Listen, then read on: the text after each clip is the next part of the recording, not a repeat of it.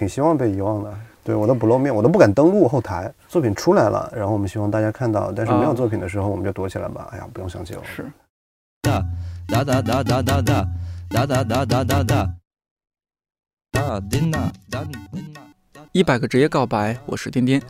我们做一个小游戏，打开你的微信，搜索一个公众号叫“匡扶摇”，匡扶正义的匡扶，扶摇直上的扶摇，看看有多少朋友关注。我这边显示的是两百一十九位朋友关注。对于一个三个多月没有更新的公众号，录完了这期节目，我就明白为什么那么多人愿意等它更新了。匡扶公众号“匡扶摇”背后的创作者，一个自称故事创作练习生的人，就像看到萧楚女和谢梦瑶这样的名字就猜一定是个女生一样，匡扶摇这个名字也容易让人想到一个体态婀娜的女子。结果当然是和预想背道而驰的发展了。匡扶摇本名匡扶，在网络上流传的资料当中，他说给公众号起这样一个名字，就是因为觉得匡扶容易让人想到匡扶正义，实在是太正了。而匡扶摇是个不错的名字，起码可以想到扶摇直上。很多人都会被他在一席演讲的那句。我们决定一起开始做漫画了。做漫画的第一步想得很清楚，学画画，给逗乐。我看到网上有人说，匡扶摇是那种让你觉得不管他做什么都能成的人。但是录完节目，我觉得这句话得改改，改成匡扶摇是那种只要合伙人刘畅还没有放弃他，就做什么都能成的人。这期节目，我和匡福还有他的合伙人刘畅一起聊了聊关于。故事创作的事儿。阿姨呀，阿姨呀，他说你是学校的风云人物哎，嗯，不不算不算学校了，就是专业里，专业里，嗯，当我可是校内红人呢，就是以前人人网，哦，对啊，那个上面会飘出我的那个照片，哎，我成了红人啊，耶！对，就是最开始进校的时候，那个专业老师就。开始表扬他嘛，因为那个时候我们大一的时候刚好碰到他们大三，然后大三那个从外面实习回来会有一个那个叫什么分享，优秀学长的什么经验实习实习经验座谈会之类的，然后老师还会提前预告说啊，今天晚上是匡扶学长的，你们可以去听，对，然后我们就去了，结果也没讲出啥特别，没有，我记得你分享了很多那种网站吧，嗯，就有一些国外的那些好的案例，对，当时你是去哪儿实习了呀？撒奇。就是盛世长城，是在北京了，在北京就一个广告公司是吧？对对，那时候那个公司还挺洋气的，对。就学广告，因为我我对这个就不了解了。就学广告的话，会学一些什么市场营销啊，还有什么视觉什么对人的什么影响吗？还是什么？当时没有这么高科技的，就比较传统的传播学嘛。对啊，就学的。你要说课程，我们学什么？我还没，我们还学高数呢。啊？对，我们有高数，考了高数。哇。对，嗯。从我这一届开始取消了，发现没有用。我们还学什么汉语言文学啊？这个要是素描课，然后三 D 让你建模的那种，建那种拉那种 box，然后呃素描，然后画什么水彩，就是学一些看起来也许你会用上的，但其实都用不上的。真正有用的可能就是那几门专业课吧。比如说什么品牌？我们有一个老师还是非常认真的钻研他要教的东西，就是外面那些品牌发生了什么事情。然后他都会第一时间跟进，然后重新改他的那个教案。哦，你像有一些老师，他可能五年没有换过教案了吧？但那个老师他会就经常更新，最近发生了什么事儿？那时候可能娃哈哈跟哪个又怎么怎么着了，他就会及时来这些案例和你们解读。而且他自己会写文章发在一些杂志报刊上。那时候相当于建立一个非常基础的对这个各个品牌或者是各家公司的那个认知吧。嗯，我觉得那个是还还算有用的。就你一一出来，你的基础会比较好吧？我们那个老师挺好的。当时会训练你们写什么文案吗？就是有针对课是吧？针对某一个选题，你们写一个文案出来。我们那时候，我记得那个年代最火的那个什么文案女神李新平什么的。哦，对。我们文案课也没有具体，没有专门去写吧？没有练习。我嗯，我应该逃的比较多。对，没有没有真的怎么去上哦，因为可能就没有特别感兴趣。那你为什么会学广告啊？我当时因为其他面临的。就是机械自动化土木哦，你们也是这样的学校？对啊，然后我想综合性大学都是那些，对对对对，也是面对那些东西，然后一看广告好像没什么好学的，那就学这个呗。啊，就方便逃课一些。对我们课其实很少的，我好像去图书馆比较多。图书馆就看一些杂七杂八，什么都看嘛。因为作为广告人，是不是要了解特别多的广泛的一些知识？当时也没有这个广告人的这个自学。没有，我记得当时老师说，就是说你们学广告其实是很划算的。他说，因为图书馆一般是某一个专业，你有专业对应的那一层要去。对而但是你学广告，你是从一楼到五楼，你随便进哪一个，以后对你都是有用的。就是说你看的所有的知识都都是都有可能用在你将来的可能从事的行业里边。一些报道里面就是关于你参加那个那个比赛，就十九岁获得那哦，个那个错了，那个应该是二十一岁吧？二十一岁啊，大三大三。大三的时候，对，就关于你那那个比赛，他就一句话就过了啊，在多少岁获得了这样一个什么顶尖的什么什么大奖，但他具体是什么情况，我好像没有听到你在任何的渠道说过。就是全球有四大广告节，戛纳、湾寿、黄铅笔，还有一个什么来着，忘了。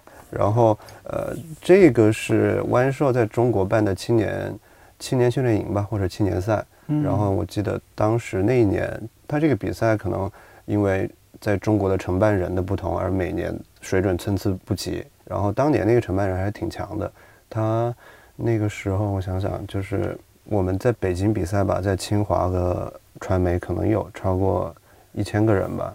就是首先这么多，他会让他他的过程是这样，就是发布选题，让每个人做作品，然后发过去，然后他选，然后从那个海选中挑出来，嗯，他觉得 OK 的作品，然后你们就整组人就去到北京参加这个训练营，训练营好像七天吧，然后去到那儿就一千个人，然后在那儿就重新打乱分组，他会从就是确实是当时的一线的那个广告公司的那些头头脑脑，他会请过来，就全球的，就会过来，在每个教室有一个导师，一两个导师，然后他就会就就会让你做一个新的选题呗。呃，我记得当时的那个品牌是李宁，李宁那时候刚办完奥运会嘛，哦。然后他们其实是非常，就是李宁不是在上面跑了一圈嘛，对对对对嗯，然后 虽然赞助商是阿迪，但是我们感觉更记住的是李宁嘛。那个时候他们想改造他们的品牌，然后九零化李九零后是他们的主要的那个消费目标。嗯然后呢，他就正好把他们他们赞助了这个活动，啊，然后把他们的选题抛给了所有学生。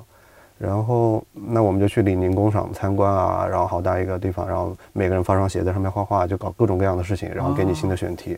然后到最后两天，呃，首先是在教室里面，呃，选一组出线去那个大决赛，然后我们在教室里面，好像我们那个教室是唯一出现两组的吧，然后去到那个决赛，嗯去完决赛之后，呃，反正我们就拿了第一呗，就是这作品呈现的它是一个 PPT 吗？还是一个什么呃实体的一个什么东西？就是最终的呈现是你在上面提案。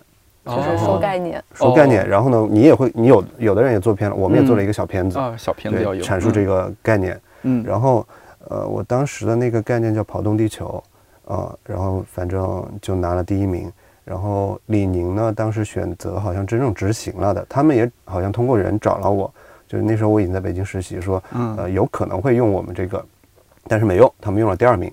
得知要采访你的时候，我是有点慌的，因为虽然一直关注你，对我实在是找不到一个突破口，说那我们这是职业告白，到底是什么职业？对，然后来了那天你提到这个就是故事创作者的这个身份，我们真的是眼前一亮，但大家一起聊说，哎，好像这个确实是一个很好的点。我刚来的路上，我在想，应该叫故事创作练习生吧，对，这样比较好一点，成练习生了对对，比较诚恳一点。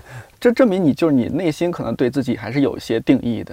你为什么觉得自己是一个故事创作者？是这样，在那个嗯。一席里头也讲嘛，就对自己在做的这个事情，只是以漫画的形式进行叙事的创作练习，嗯，对啊，具体这个叙事其实是在讲故事嘛。嗯，那关于故事这件事情，其实我很年轻的时候，不知道从哪儿看到那个有一个汉学家叫顾彬，啊，顾彬老师对，，那我知道顾彬老，师，然他后他那在北外教书好像是，对，然后他的书还是什么访谈吧，嗯，然后当然还有其他的一些声音了，就是嗯呃，现代文学已经完全抛却故事了，然后他各种批莫言，说呃，这个还是张会题老饕的这个讲故事啊什么的。我当时就想，哦，是啊，大家不讲故事了，好。然后我那个后来就看，比如说，确实很多就是完全的心理描写，整段的那个，我也开始琢磨那个东西啊，就在很年轻的时候，然后打磨自己的文笔啊什么的。然后是到上了好几年班之后，就出现了有一种声音，就是啊，中国就是这些创作者，然后不会写故事。然后呢，我又有一个朋友在之前前司，然后有一个朋友他是那个媒体的，然后呢，嗯。他就是李海李海鹏一生推了，他就是非常佩服李海鹏，就是李海鹏的副主编吧，可能。嗯。然后他就说啊，李海鹏都开始看故事了。然后他看完之后写的那个小说真的完全不一样，他开始研究这个东西，然后他就把李海鹏之前的和之后的发我，其实我也没看，对，但是我就开始关注这个事情了，因为之前比如说很小时候接接受到那个观念，就是现在大家不写故事了，但到后来国内大家也会讲啊，要先学会讲好一个故事，对，然后我再慢慢意识到这件事情啊，那我得去学一学，然后得去了解一下，然后就就开始做这种练习呗。嗯，也会看一些相关的书。我记得那个罗伯特麦基不是有一本啊，对啊故事，，会找来翻一翻了，但翻完反正也嗯啊自己也不会。然后，对那个其实是啊，就是你上很多课，包括我最近其实是在上一些培训班，然后啊，但那个东西你知道那个技能了，但是你要用可能还就是还需要很长时间有很。多的因素在里边。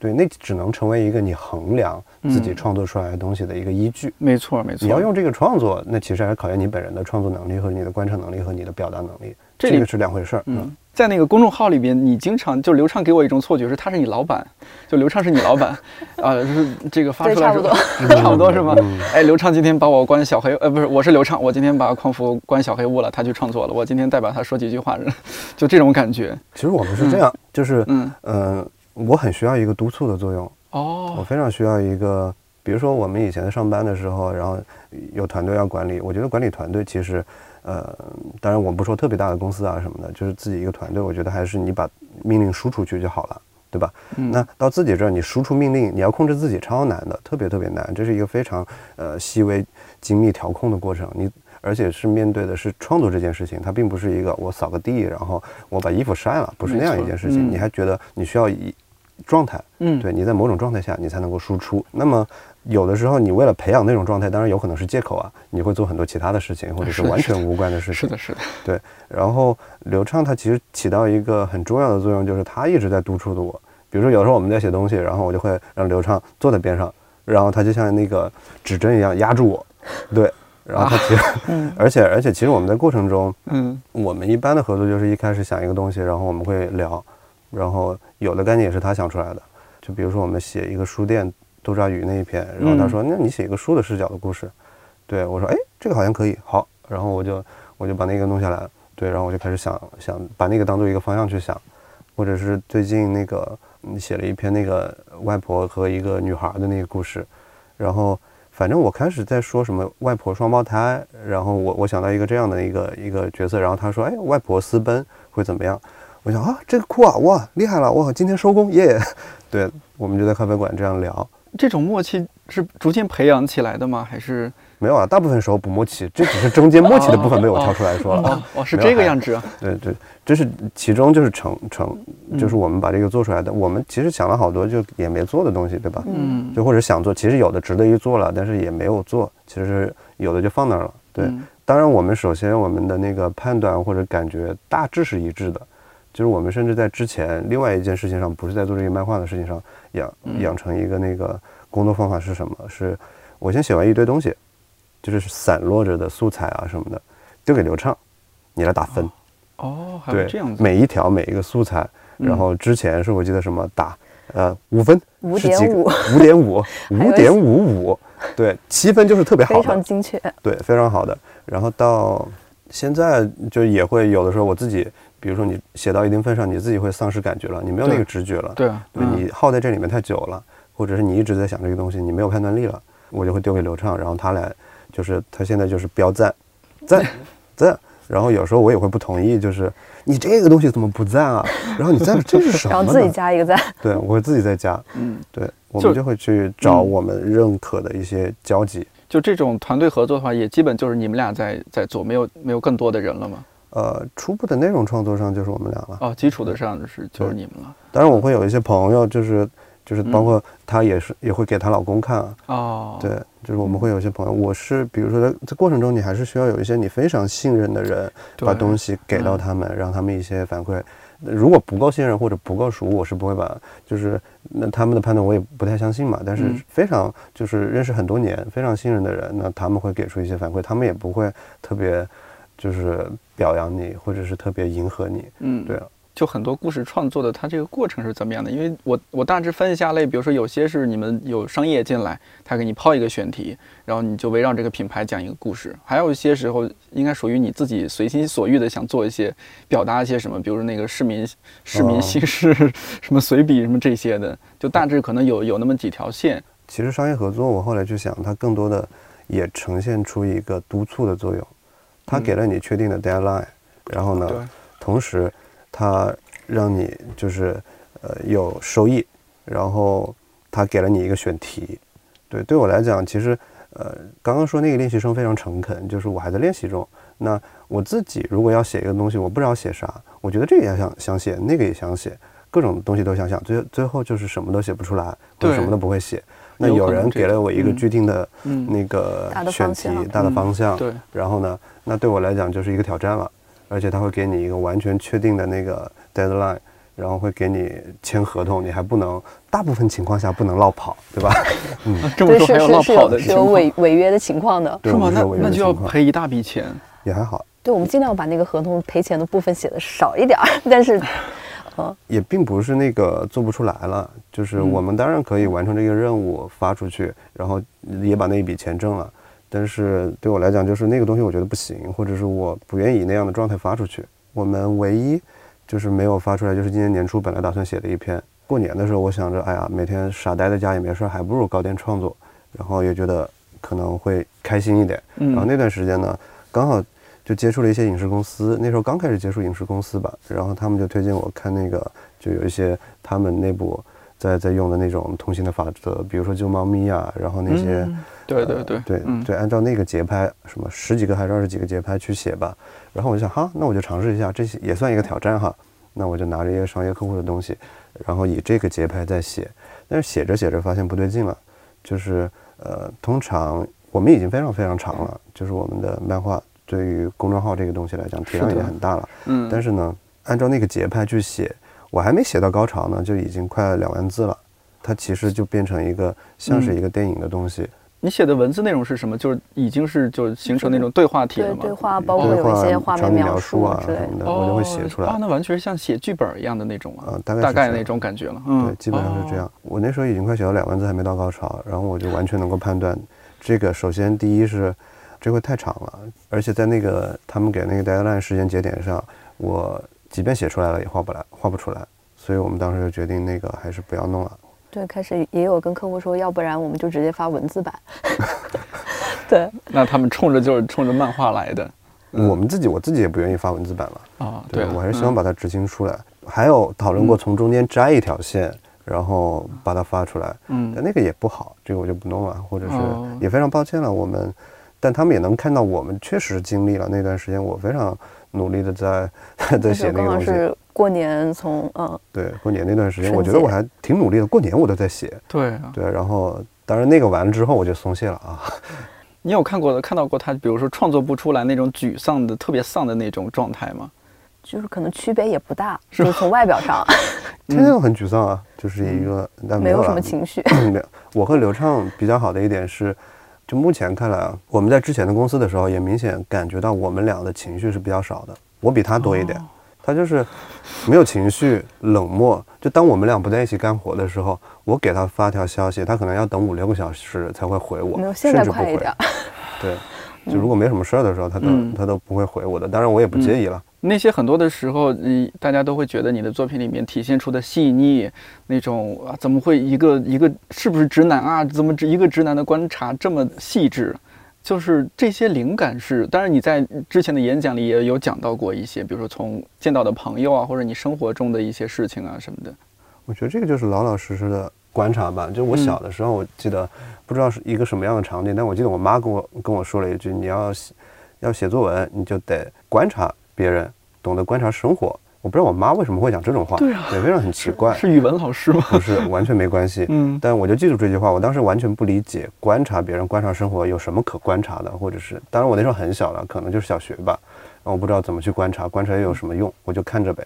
但是我觉得这个可以后天养成的，包括我就是比如说我一段时间如果不写或者不试图去动动笔，那么嗯比如说我上班的时候，那我很快就会陷入一个非常就是很难再调动起自己，你需要花很长时间进入状态里，然后进入那种比较敏敏锐，然后你的潜意识被打开的那个状态。但是如果你持续一段时间一直在呃思考或者创作的话，你就很容易打开潜意识，然后你会观察到很多东西。我们经常有一个感觉嘛，就是自己睡前或者到深夜的时候会会比较聪明，或者是很多人对就是写东西的人或者搞创作的人都会有一个呃误解，会觉得哎呀他们就得半夜写作嘛，确实有很多人是半夜写作。我之前也是，我之前也是，就是我觉得大概就是因为我自己感觉了，就是一天到晚上了，你整个一天的所有的情绪经验都积累到一个份上，然后这个时候呢，你会有很多感觉，然后呢，他会把你的潜意识打开。然后打开之后呢，你就变得比你原本的那个你要聪明的多的人。对我经常半夜躺在那儿，然后想好多东西，然后觉得自己倍儿聪明。对，就自我感觉良好的时刻。包括去年，去年之前，我全都是在就是半夜写东西，就是半夜写东西会比较好，至少最后完成的时候一两点啊，十二点多差不多。不止，有时候我早上收到他前一天的稿子就四五点吧。哇，就写通宵了，相当于是。就是最后要成稿的时候，对，最后要成稿的时候，就我拼了，我就今天要把它弄完，夜点夜宵，然后开始吧。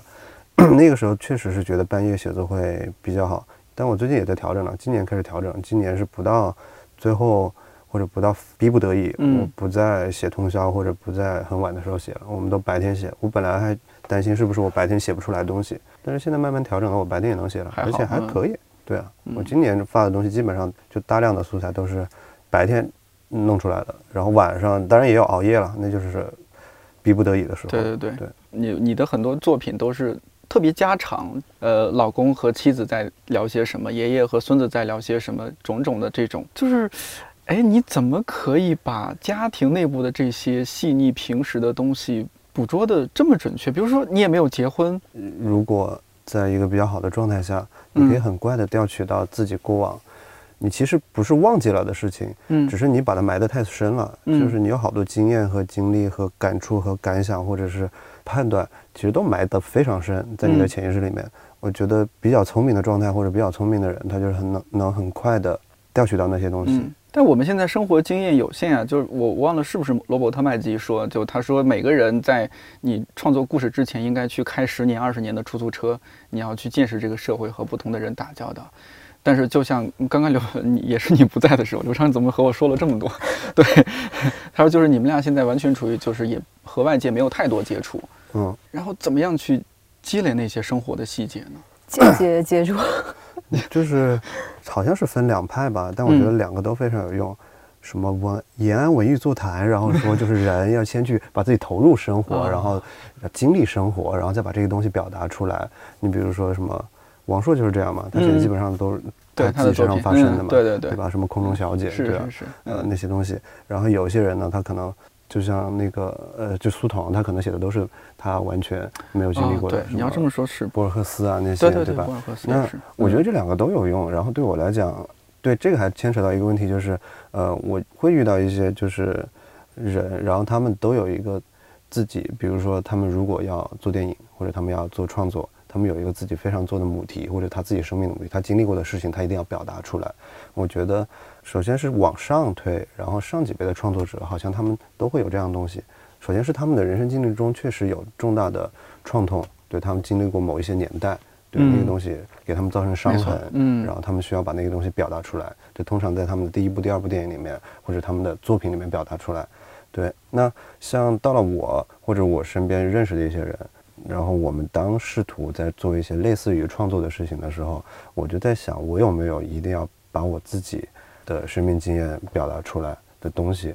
至少目前我觉得还好，我就没有那个我要搞创作，我不搞这个，我不写这个题材，我不把这个东西表达出来，我就没法继续往下。我好像没有，因为我们，反正我这一代人，好像大家都还比较就是平顺，到目前为止，嗯，就经验也非常苍白，对，非常。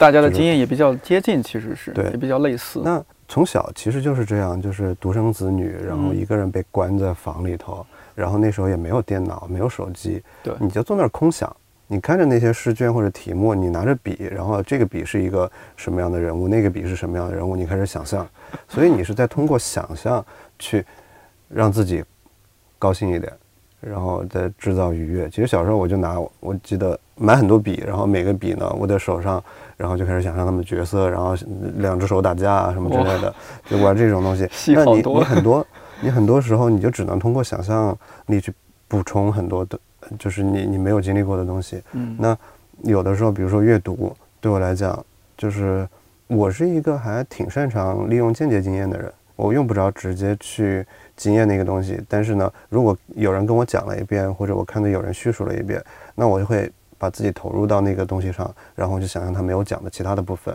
我会想象啊，他比如说他吃一个什么水果，然后呢，他可能只讲到那个呃颜色啊，那个东西什么样，我会想象啊，那咬出来，然后那个水是怎么流出来的，然后呢，咬下去的那个声音。我可能就是就自己会想象，对，会投入进去，就是比普通人多想那么一点点，再再去延展的想吧，也许吧，就是这反正就是一个维度嘛。然后那很多间接经验，可能对我来讲，我我甚至有一个非常大的迷惑，就是我自己意识到这件事情，可能是在两年前，就是我们跟刘畅，我们还做过另外一件事情，我们当时一块儿去拍，就在另外一个项另外的项目里面，我们去巴黎待了半个月，去拍。呃，一些视频旅行的短视频吧。是当时和林楚芳老师也对，是吧？对对对，我们当时一块在那儿。然后呢，当时因为工作非常密集，然后呢，我们就想，就是你一天可能要出两个成片，那几乎如果你要找三个机位没法完成，那你就想了一个，我我们就想出一个很简单的办法，就是找一个支架，然后架到它背后一个第三视角游戏的角色来完成这个。那就像你操作的这个人物，然后穿越火线那个游戏。对对对对对对，就基本上是这么拍的。嗯。然后呢？我们到那儿以这种方式拍，并不是所有的场景、所有的景点、所有地方我都去了。然后中间有有一些天，可能我就没去，然后我就自己找个咖啡馆写东西。然后呢，我也偷懒。然后有的是刘畅去了，有的我也去了。嗯。但是回来之后，我必须把所有素材都看一遍。那我看完，然后我大概想啊，应该怎么样去编啊，什么之类的。那在这这些活动玩完之后，做完之后，隔了一年，我已经不在这个项目里面了。我就混淆了哪些地方我去过，哪些地方我没去过。比如说，公墓，我有点忘了我到底去还是没去，但是我怎么就好像记得那个公墓里头的味道呢？还有那个下水道博物馆，我怎么好像就记得那个里面那个哦，那水滴着的那个感觉，那个那个潮湿的空气湿度，我怎么好像就有那个经验一样？嗯，但我们细致一聊，我没去那两个地方，我只去了别的一些一些，我没有去到那两个地方，但是我怎么会有这种经验？我只是看了那个视频而已，这个让我产生混淆。嗯，对。你刚刚说到，就好多时候你会弄好了，然后发给刘畅让他审一下，或者说让他过一下。那很多时候，那如果刘畅会担任这样一个角色的话，就有时候我会有这样的困惑，不是每一期都有。有时候做做节目、写文稿啊什么的，面对一个选题，就在想，想在里面传达什么的。我也在讲故事，那我要讲一个什么样的故事呢？然后你可能会传达给那么多人，你也不知道他们到底什么样的人，他们听了这个故事会。怎么去解读这个故事？怎么去理解这个故事？就好多时候，我我现在也不能够很得心应手的说，把自己创作的这个内容很自如的放发出去。就是它的这个标准在哪儿？比如说，匡扶摇想去传达的故事，至少我们现在是不想做很类似的吧？嗯，你说很类似是什么？比如说自己吗？还是说和别人？嗯，和自己。就比如，可能我们前段时间发了一两篇，然后可能会吸引到很多同类的客户过来。哦，对。举个很简单的例子，我们写了一篇车的，然后呢是在车上发生的故事，所有基本上在车上。嗯。然后呢，有车的客户看到了，就会找过来，我们也要一篇一样的，就经常发生这样的事情。哦，对对。或者是写写一个什么家庭，然后我们也要一个一样的，对，我们就不想写这种。对，包括我们自己在那个人物。呃，然后在大致的调调的感觉上，我们也想分开来，就是因为我们的标准是什么呢？就是以我们当时的心情和感觉来决定。就是我们这段时间，我就不想写这种，嗯，写了很多女生了，已经。对，我就不想写，然后写了很多感情啊。对，好随性啊。对，我们就想写点别的，然后就调剂一下，嗯，然后就或者我们有写什么科幻啊什么之类，那也是那段时间写那种啊，家长里短太烦了，我不想弄这个了。对对，据说写科幻写的你很崩溃。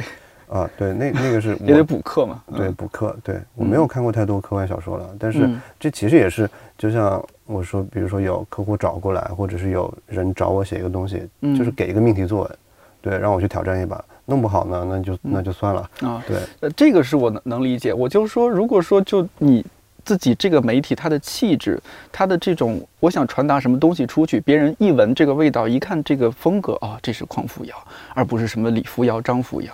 嗯，这种味道是我我们好像还挺挺不太愿意，大家一看这个东西就觉得啊，是吗？这样，对我们不太不太想这样，对，因为我只是一个创作的过程中，然后或哦不是练习的过程中，对，创作练习生嘛，嗯。对，我们还在学习的过程中，嗯。然后。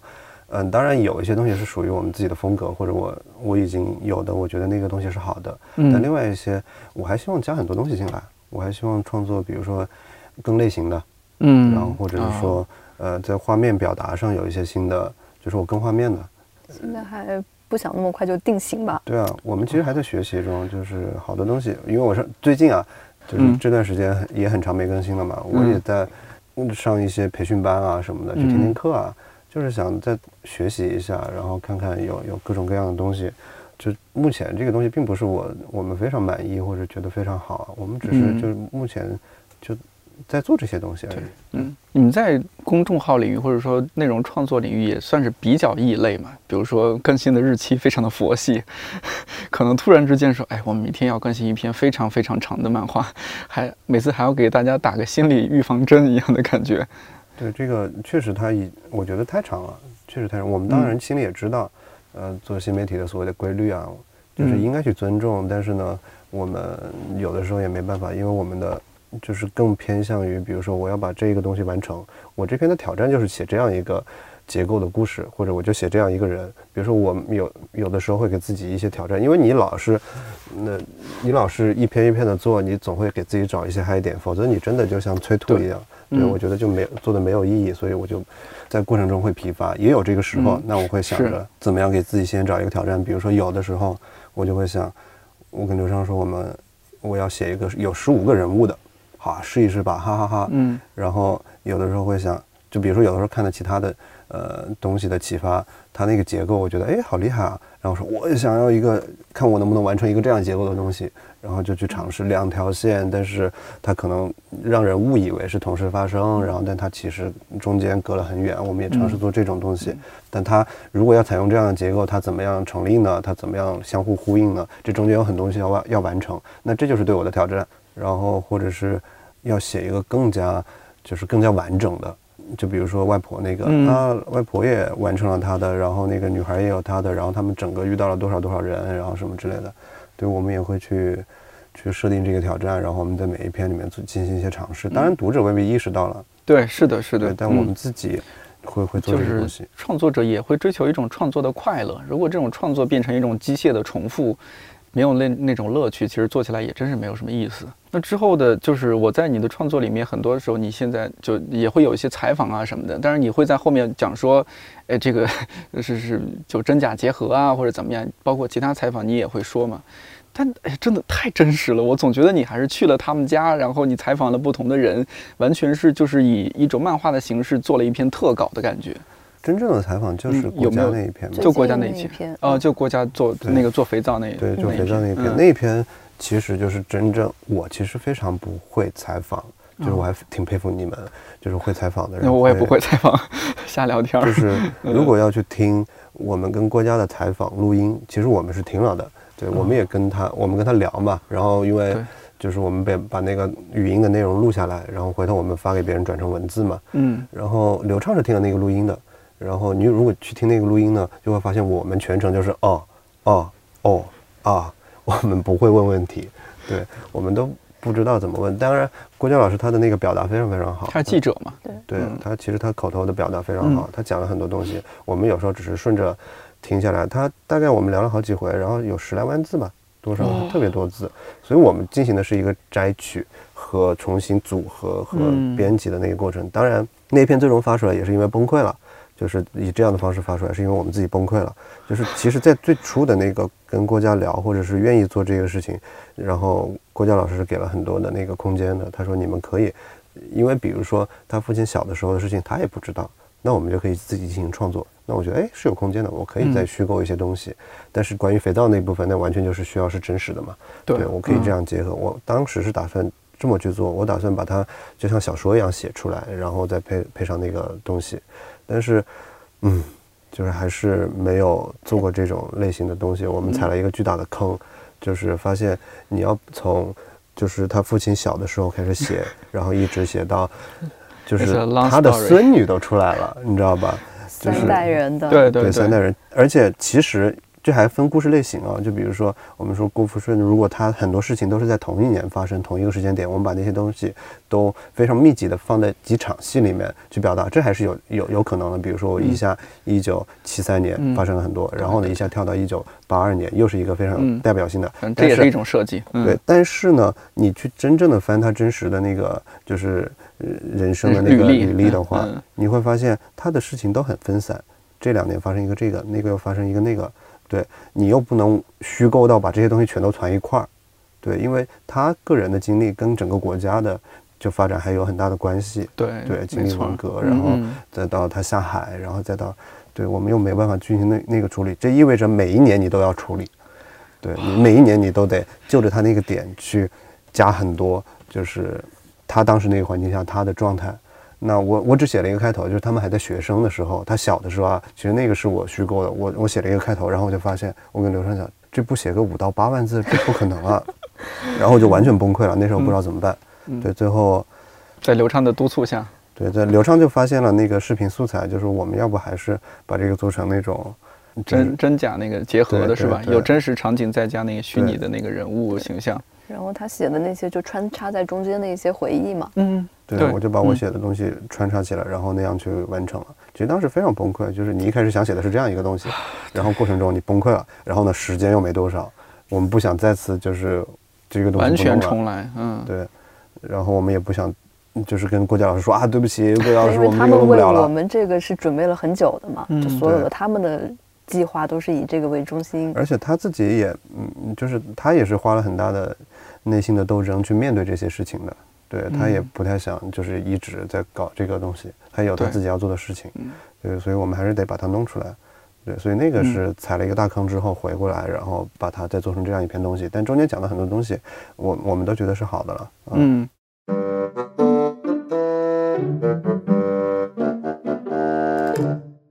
二零一八年，匡扶出版了他的第一本书《回答不了》，收录了他创作的十一个故事。我印象最深的是《人们参差入眠的晚上》这篇，最早发表于二零一八年五月二号。光是“参差入眠”这四个字就已经是一部短片了。虽然是一篇有商业植入的推送，但创作的毫无违和感，台词细节真实的不像编出来的。比如“背对着睡，有风会灌进被子来哦”，还有最后那句“睡在柔软的东西上面，人心也能柔软一点”。我当时看到这句就佩服得不得了，创作了一个那么长的故事，最后一句话还有这样的能量，这人实在是太厉害了。评论区有人说：“求求各位金主多多 pick 我们匡扶摇，广告前换一部大片血赚好吗？”之前有人反感推送的最后植入广告，说有点像读到最后发现加了个传单。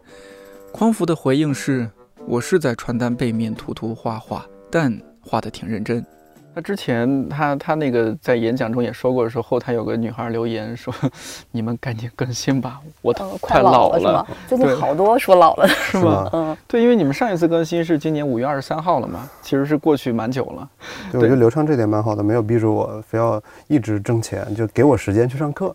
嗯嗯。对啊，然后所以现在回来要 要要要要准备了。嗯，那有有没有在后台还你收到有其他一些留言，就是你可能你的一些话会对他的人生有很大的影响啊，或者怎么样？因为匡扶摇已经一七年做到现在两年了。嗯，会有一些人会长篇的发一些自己的故事深夜对一些感想啊什么。然后因为你也知道，可能他会以为你是他想象中的那个那个人，所以就不敢回。很多时候，嗯嗯，有什么印象比较深刻的？你记得会有比较吓人的，比如就是说我现在就在楼上了，我要跳楼之类的。哦，但是我后来点进去那个那个人，他就是刚关注，然后就发发发发了一大堆，可能他又取关你了，嗯，就是有这种比较比较诡异的。这种不是应该发给电台吗？怎么会发给你？对，应该找你们。对，对那个我记得还是比较早，他跟我讲了，就是我记得有一段时间，反正就是我说，哎呀，你。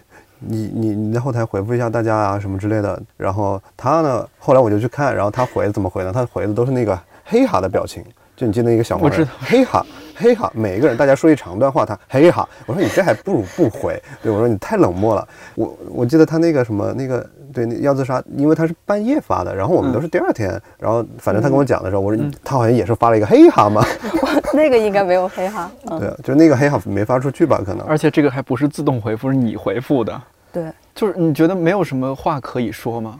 就是不太敢跟对方沟通，或者对他其实不太会聊天，就是不太会。我跟他聊天都是有事儿说事儿啊，对啊啊。然后他回复我表情，但这样的人是怎么样在广告行业做的呢？没有，他是一直其实之前他在没有互联网公完司全在对。嗯嗯嗯，对对对，有有一个问题是这样，就是嗯。我知道他的这种性格是非常，呃，内向或者是非常嗯。不踊跃表达的。比如说我们以前在公司里头一整个组，他有很多好的想法，但是呢，有很多很踊跃的表达的人，他并不会说，然后呢憋着。当我们到这一步的时候，嗯这会导致他有一个情况，你知道吧？包括他平时也不主动跟人打交道，然后他也不主动联系人，微信上跟人聊天也很冷漠，导致他为什么一直没办婚礼呢？就是啊，对他们还没有办婚礼，就是先凑足一桌朋友，对，先要交朋友，嗯，对，现在就可能只有我们零落的几个人还凑不足一桌，然后这个婚礼的这个份子钱，对，还收不回来，所以呢，今天你跟他做节目，你就是他的朋友了，嗯，然后好危险，一会儿拉黑一下啊。对，然后让他去多跟人打交道，或者是应对那些客户啊什么之类的。嗯他跟后来有的合作方关系还可以啊，就他们还聊天呢，然后还说起好多就我们并不知道的事情啊什么的。嗯，我就变成一个非常唉没有人理我的人。不知道这话当讲不当讲，就是其实年龄还很年轻了，但也算中年人了，哦是不是有一些就所谓中年创业的一些焦虑感和危机感在里边？嗯，这个算创业吗？嗯，其实说起来，我嗯们也在创业嘛。对对对，但是呢我们在创业和创作之间，然后找到一个平衡。哦，哎对，还真是，就是嗯我们虽然是创业，我们要挣钱嘛，嗯，对吧？没错，嗯嗯，那我们并不是真的就是非常努力的在往发财那条路上走，对吧？对。创业的话标准不一样了嘛，对啊，嗯那就没有休息了，对，那就没有休息了。那我们就扩大团队，流水化生产，哦然后一个月发他十篇二十篇更新篇。频率提高对对，对我们就开始就走走那种创作，然后开始卖东西，对对，发展矩阵。啊，发展矩阵，然后培养几个小号什么的。嗯，呃，怎么听起来这么耳熟呢？嗯，哦，所以你们现在就两个人的这样一个配合，然后比如说有一个大的 case 过来，然后我们就你们又接，然后可能能够吃个两三个月之类的也不能吧，就是还是得保持它这个更新的，更新的虽然比较慢，嗯，对对，不是比较慢，是相当慢啊。对，其实还好了。你要这么去看，我自己还嗯想，就首先有有有两两种看法吧。就是第一个，你如果以公号的呃内容创作来讲，我们当然是非常非常慢的，嗯对吧？但是即便以公号的创作来讲，就是你比如说有的它还是有一些周更的嘛，或者一周更几篇的嗯，，有，嗯，对。但我们有的时候一篇的那个体量，你不单是文字，文字我们就很长了，然后再加上画面，我们其实一篇相体量特别大。就好几篇了。那其实你分摊，如果这个月发了一篇，然后他我们也跟了不少呢，对？我只是一次性发出来了。嗯，对，这是一个。第二个是，呃，我们也没有特别想要做一个厉害的公号，对，厉害的公，这只是一个现在当代的这个传播的你们是一不小心顺便做成了一个厉害的公号不，是，就是这是一个你能让大家看到的一个渠道嘛，对吧？嗯嗯然后你的作品怎么样方便被人看到，这是嗯一个好像跟其他比起来比较方便的一个渠道。嗯。那我们其实嗯想要做有趣的，或者是能让自己进步的一些创作，对，嗯或者是在目前这个阶段，然后我们能能掌控的一个创作，那那你比如说，就是他们写一个剧本，通常六个月，很短的嗯是四个月，然后一嗯。年。那我们比如说，就像有一部分作品已经影影视或者什么之类的版权卖出去了，那我们就相当于一个小剧本了，对啊。哦，然后，那我们只是画了一个多月，还包括画，嗯，对，还包括画。都是我们那个时时间其实非常非常短的嗯，对对对，更新的就是嗯很多人是一年写一个剧本或者某一某一个，我们其实还嗯。已经算很勤奋的了。对，你要这么说的话，其实你们的这个状态，一一方面你们是一个我觉得内容创作者比较羡慕的一个状态，就比较随意，就是很多人是被微信产品给限制住了，就是哦，他设置了这样的，然后你你别人家都在每天更新，那我们也每天更新，就像看理想的微信号是每天更新的，嗯，而且好多文章是我那四个女同事原创的，就真的很厉害。伟大。对，有时候我还说，我说你们能不能周末也休息一下？他们说就是周一到周五是可能有一些公司考量方面的一些内容，那周六日可能公司说那你们自己去发挥一下，搞点自己自己想想做的一些策划什么的。他们又觉得那周六日这个东西是让他们发挥一些创作者的一些乐趣的，哦他们又不愿意放弃说周周六日，对对对，这个机会就可以做一些让自己好玩的一些东西。对，这这是一方面啊，就是你们可以比较任性的去做这样的事情。然后另一方面就是我我觉得你们完全把这个东西当做一个工具，就你们不是说让他成为主人，你们是奴隶的感觉，你们完全在主导他这个事情。这可能还是一个就是没有形成那种特别大的公司化规模，像你刚刚说的啊，这举证我们想的比较清楚，就是我们保持小团队，所以我们比较嗯好养活。然后，哎呦，真好，嗯然后我们就是我们的目标是做出有质量啊，或者是让让自己我们再进步一些啊什么的，嗯就这种东西。嗯那目标暂时是这个，而不是发大钱，呃，就是赚大钱发财啊什么。那我们就进行一个合理的。然后去吸引投资啊什么这对我们那的是吧？对，也有人比如说找我们要投，但是我们嗯就是我们完全不值得投，对，我们不会那样做好。像没有什么开销。嗯，有没有想过你写小说啊？因为你既然你创作故事这么强，它既然是剧本，它就可以是其实我嗯是从就是。呃，我年轻的时候当然是，比如说就是写小说或者什么嗯，但是我也没哦有写多少了，就一般就是开个头啊，写，通常就是开个头，对，嗯，对我还挺擅长开头的呢，对，但是每一回就变成不停的修改那个开头，不停的修改那个开头，真正嗯写完的没有什么。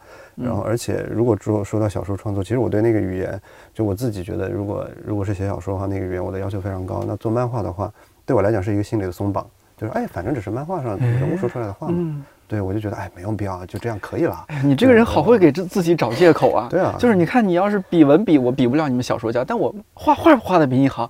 哎，你和漫画家，我画画画工没你好，但是我文案好啊。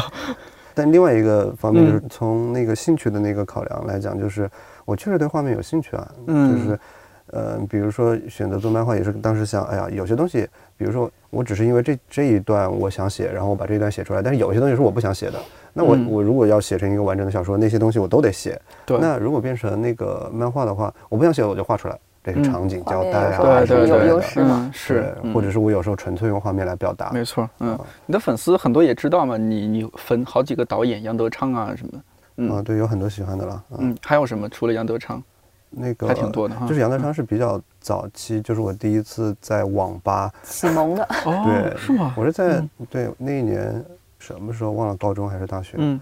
就是在网吧实在打游戏打到无聊了，然后就点开一些电影看吧，然后一一哦好像有印象，豆瓣上评分挺高的呢，嗯，然后我就点开看，然后一一下就连着看下来，竟然完看完了，嗯，对，看完之后，哎呀，不知道说什么，有一股力量压在心里面，大概压两三天缓过来，觉得好厉害啊！哇，这是什么？好厉害啊！然后就那个启发你，然后你开始看一些别的东西啊。嗯对，那个是一个，就是一个在网吧实现的震撼，你知道吗？哇，你在网吧竟然看杨德昌的电影，这和那些在网吧看圆桌派和看《一千零一夜》的人有的一拼。我们反正打游戏打得很疲惫，对，经嗯常就、哎呀，真的就好累啊，看看电影吧。也，你的粉丝也知道你特别喜欢库里。哦，对，库里。对，这个篮球方面会对你创作有一些启发吗？我们之前一直说要画一个篮球的什么，当然我比如说我年初本来写的那一篇里面有有一条线就专门讲篮球的，但是只是没有弄出来嘛。嗯然后呃，去年也有人找我，比如说运动品牌啊什么的，哦好像也没有，就时间没有凑凑上还是怎么的。嗯，对，你自己打球吗？还是就喜欢看 NBA？，对我自己踢球，我自己踢球。哦，踢球。嗯，对，然后我们都是就是这是青春回忆了，但是对库里不是青春回忆，就是嗯。小时候嗯。看火箭，然后看对姚明麦迪，科科比那个年代，那个年代然后嗯。突然好多年我没有怎么看球了，突然他们说有一个那么打球的人，呃就是就是乱投，嗯，对，就是那那突破你之前看球的所有的那个机灵观嗯。观念嘛，然后你发现还有这么打的，嗯。然后就开始关注他了，一路关注下来，觉得呃就是非常，就你比如说每天早上起来看一场他发挥的很好的比赛，然后又赢了，你这一天心情都很好，虽然跟你没有什么任何关系，对，就这个这个其实也是，他们就是内容嘛，比赛就是内容。对，嗯我们会期待周五有一场很很好的比赛，或者是我们看欧冠的话，嗯如果看欧冠，你会觉得啊，有皇马，呃，对对哪儿啊，或者是你看西班牙国家德比，你都会期待这个晚上，你觉得这一天都是很好的一天。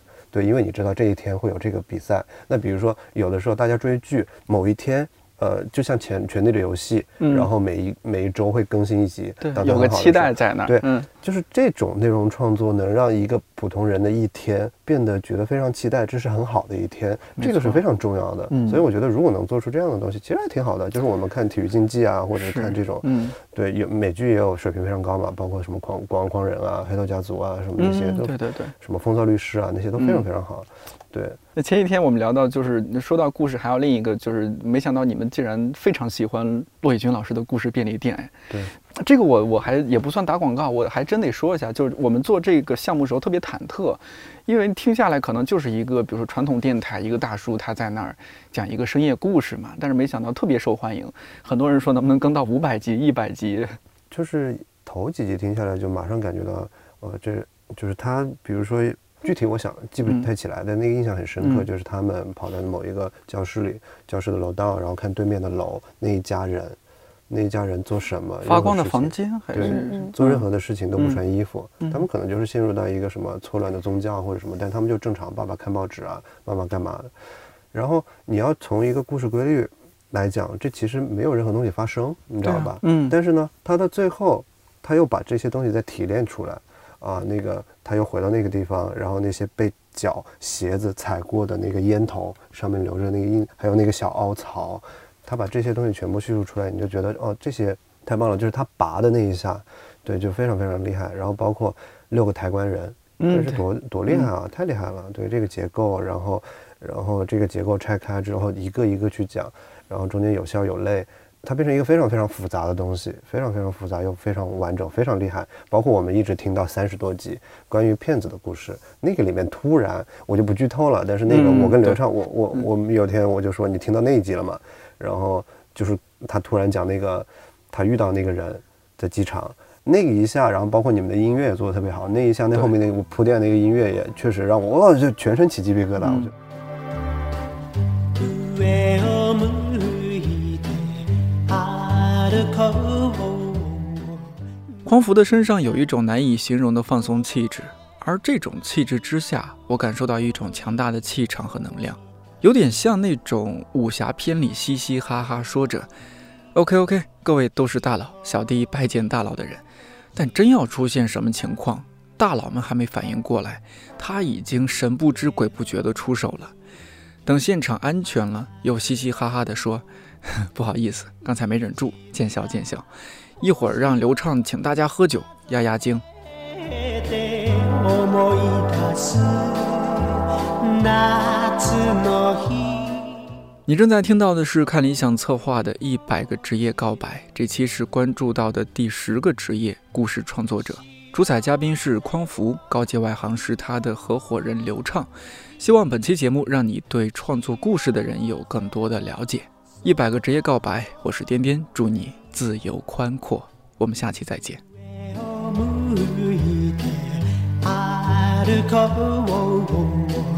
涙がこぼれないように泣きながら歩く一人ぼっちの夜